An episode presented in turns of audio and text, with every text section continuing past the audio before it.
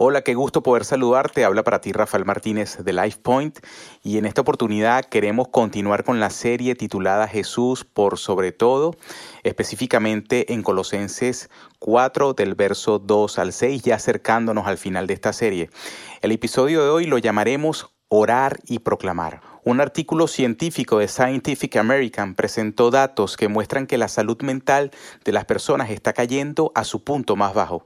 El año pasado, la salud mental de muchos se hundió al punto más bajo de la historia.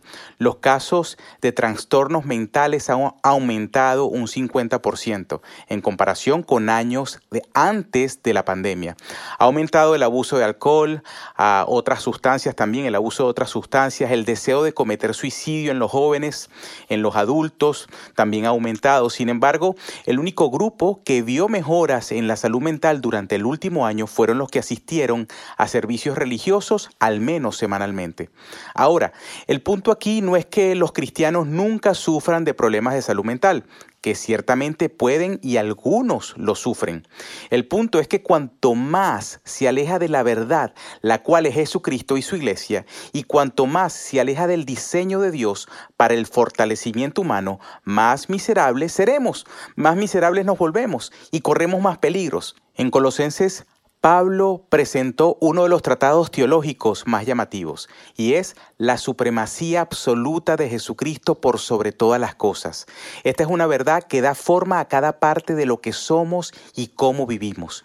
Los datos muestran una y otra vez que aquellas personas que están en sintonía con la verdad, que sabe quién es Jesús y por lo tanto sabe quiénes son, son las personas más felices del mundo. Hoy veremos que si queremos ser esa luz, debemos orar y proclamar, o mejor dicho, orar persistentemente y proclamar la verdad apasionadamente. Veamos primero lo que significa para nosotros vivir en oración persistente.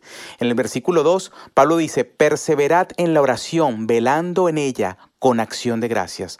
Otra forma de decir esto sería persistir en la oración. La oración no es algo que se les resulte fácil a los cristianos. O sea, que si ya te sientes culpable, tranquilo, estás en buena compañía. Todos hemos pasado por eso. Pablo no nos condena, pero sí nos dice que tenemos que esforzarnos para asegurarnos de continuar firmes en ella. Realmente es fácil orar de vez en cuando. Tal vez ores constantemente durante un par de días después de escuchar un sermón sobre la oración porque te sientes mal por tu falta de constancia. Pero orar por algunos días o de vez en cuando por culpabilidad no es persistir en la oración. Esto deberá ser parte, o debería, mejor dicho, ser parte del ritmo diario de nuestras vidas. Puedes saber todas las respuestas, citar todas las escrituras y dar todos los consejos correctos, pero sin oración estás destruido. Puedes dedicarte a hacer o al ministerio al punto que descuidas tu vida personal.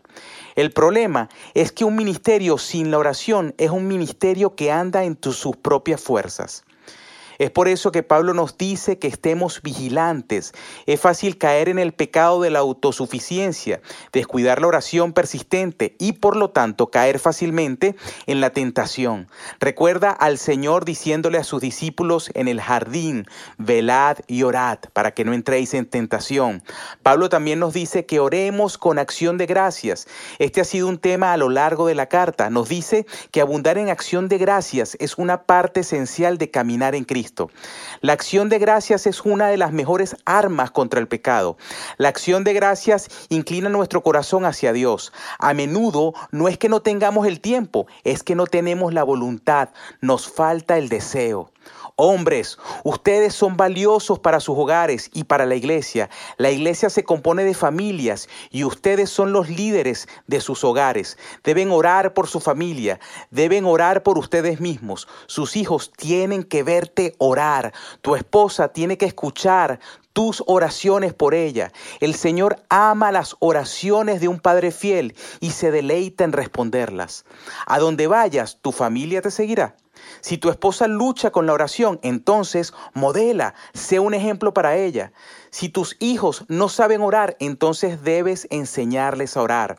Eres el sacerdote de tu hogar y creemos de todo corazón que Dios te equipará para ser quien tu familia necesita que seas. Quiero desafiarlos a establecer un momento del día donde dediques 20 a 30 minutos específicamente para la oración individual. Y quiero desafiarte a que apartes otros 10 a 15 minutos para orar con tu esposa e hijos. No dejes pasar un día sin que tu hogar escuche tus oraciones y aprenda de ti. Esto es un desafío para todos, lo sé. Significa un desafío. Ahora, madres, Mujeres, esposas, sus oraciones también son cruciales. Cuando te sientes cansada o sientes que tus hijos se están volviendo locos o sientes que nada de lo que estás haciendo está funcionando, ora, ora fervientemente, ora persistentemente, ora por tu familia, ora por tu esposo. Mantente en guardia. El enemigo lanzará interminables distracciones y obstáculos en tu camino. Debes vencerlos y dedicarte a la oración. Ahora, Pablo pidió oración por él pero por el siguiente punto, fíjense, proclamación apasionada de la palabra. A esto hace referencia Pablo en el verso 3. Dice, intercedan por nosotros a fin de que Dios nos abra las puertas para proclamar la palabra, el misterio de Cristo por el cual estoy preso. Y parte del 4 dice, oren para que yo lo anuncie con claridad como debo hacerlo. Recuerde, Pablo está escribiendo desde la prisión. Si estuvieras en prisión por tu fe, ¿qué le pedirías a la gente que orara por ti?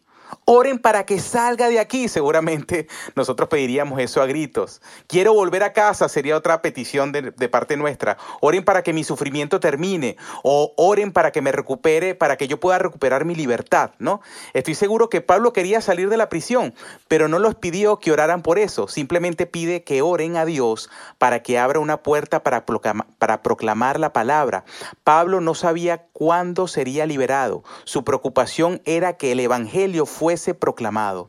Pablo tenía libertad ya sea que estuviera encadenado o no. Su vida se centró en dar a conocer las buenas nuevas de salvación a todo aquel que Dios pusiera en su camino. Y lo que también es notable acerca de Pablo es que pide oración para saber cómo predicar y hablar. Incluso Pablo necesitaba pedirle a Dios que lo ayudara, lo ayudara, perdón, a presentar el evangelio claramente y saber lo que debía decir. Pablo no se apoyaba en su, propio, en su propia retórica o conocimiento, se apoyaba en el poder de Dios, el único que puede dar sentido a cualquier ministerio. Y esta dependencia en oración del Señor nos saca de las cuatro paredes y nos lleva al mundo real.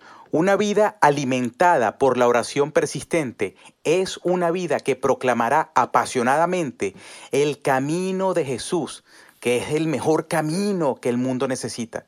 La manera en que vives tu vida es un testimonio para el mundo acerca del Evangelio en el que crees. La sabiduría es algo que Dios nos imparte y por lo tanto el tipo de vida que Pablo nos ordena aquí no se vivirá solo con la fuerza de tu voluntad. Esto me recuerda a Efesios 5, 15 al 16. Mirad pues bien cómo andáis, no como necios, sino como sabios, aprovechando bien el tiempo porque los días son malos. Los días que tenemos en la tierra son cortos, la vida es un abrir y cerrar de ojos. Cada aspecto de nuestra vida actual debe estar totalmente dedicado a magnificar a Jesucristo. La verdad no tengo que convencerte de que el mundo es un desastre hoy día, pero lo que puedo hacer es pedirte o pedirles que vivan una mejor vida, la vida que surge al caminar en la sabiduría del Señor. Imagina cómo sería tu vida si obedeciéramos lo que Pablo está mandando aquí, si nuestras vidas estuvieran marcadas por la sabiduría divina, si nuestros hogares estuvieran bien ordenados y nuestras iglesias se llenaran de oración ferviente, wow, qué diferente todo sería. Muchas personas en nuestro mundo piensan que necesitan más aplicaciones de teléfonos para la meditación o pastillas para la ansiedad o libros sobre salud mental, pero eso no solucionará la raíz de sus problemas. El problema en nuestro mundo es que la gente no camina en la sabiduría de Dios, no ordena sus vidas de acuerdo con las normas justas de Dios, están parados sobre las arenas movedizas de la decadencia cultural. El malestar se ha apoderado de nosotros porque nuestra cultura no tiene una esperanza trascendente. La decadencia moral está erosionando nuestros cimientos, de modo que el centro se está desquebrajando debajo de nosotros, porque no tenemos una verdad moral objetiva sobre la cual apoyarnos. Pero nosotros tenemos la verdad trascendente, tenemos moralidad objetiva, tenemos una esperanza que persiste contra el furor de los hombres impíos, tenemos una verdad que producirá vidas florecientes, incluso cuando todos los demás se estén desmoronando. La sociedad romana era perversa y decadente como la nuestra hoy día. La promiscuidad, el hedonismo, el libertinaje estaba vigente tanto para ellos como para nosotros. La vida sin Cristo ha producido y producirá humanos miserables. Por eso es que Pablo quiere que se abra la puerta para proclamar el Evangelio. Solo el Evangelio puede redimir a un pueblo que está atrapado en, el espiral descendente de la locura personal y cultural. Una cultura donde todos hacen lo que es correcto a sus propios ojos. Es una cultura bajo el juicio de Dios, definitivamente. Pero el Evangelio de Jesucristo nos redime y nos salva del juicio de Dios. Así que no olvidemos, hay un gran poder que puede provenir de personas comunes como nosotros, que persisten en la oración y proclaman apasionadamente las buenas nuevas al mundo. Quiero cerrar mirando un ejemplo de alguien que hizo precisamente eso. Su nombre es George Muller. Nadie ejemplifica mejor la combinación de oración persistente y proclamación apasionada que George Muller dejó.